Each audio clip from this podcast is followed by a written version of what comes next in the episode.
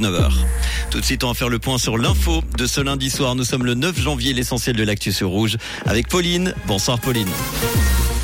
Bonsoir à tous. Les Suisses ont fait des efforts pour réduire leur consommation d'électricité. Nouvelle hausse des prix prévue notamment chez Migros et Coop et du soleil et des nuages attendus demain matin. Les Suisses ont fait des efforts pour réduire leur consommation d'électricité. Les producteurs et les fournisseurs d'électricité ont constaté des baisses volontaires de 4 à 10% selon les régions. Si l'économie volontaire est modeste, c'est tout de même un bon signal. Chez les particuliers, l'effort qui a eu le plus d'impact est celui sur le chauffage. Les températures clémentes du début de l'hiver ont également permis d'allumer les chauffages un peu plus tard.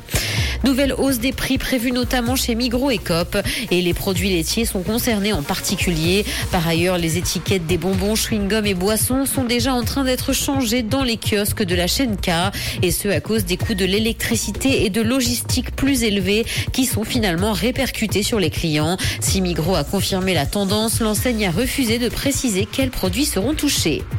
La BNS perd 132 milliards de francs en 2022 et les cantons n'auront pas un centime. La Banque nationale suisse vient de fournir les chiffres provisoires de son résultat annuel et malgré un léger mieux en fin d'année, les pertes restent cependant abyssales, ce qui rend d'ailleurs en vertu des dispositions de la loi impossible toute distribution au titre de l'exercice 2022. C'est donc une mauvaise nouvelle pour les cantons.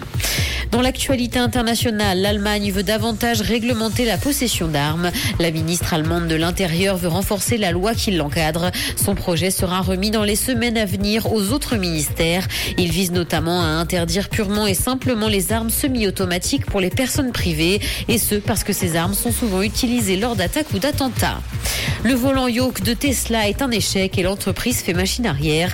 Depuis quelques jours, il est possible d'opter pour un volant classique pour les modèles X et S au lieu de ce volant yoke très décrié. Les voitures étaient auparavant livrées avec ce modèle rectangulaire qui ne semble pas rencontrer un grand succès et les personnes qui ont acheté une voiture avec ce volant yoke pourront d'ailleurs le changer.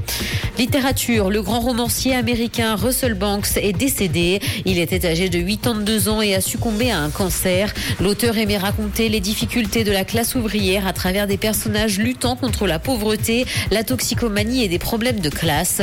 Parmi ses ouvrages les plus connus figure Pourfendeur de nuages, sorti en 1998. Il fera beau demain malgré la présence de quelques nuages dans le ciel. Côté température, le mercure affichera 1 degré à Nyon et Yverdon, ainsi que 2 à Montreux et Morges. Bonne soirée à tous sur Rouge. C'était la météo, c'est Rouge.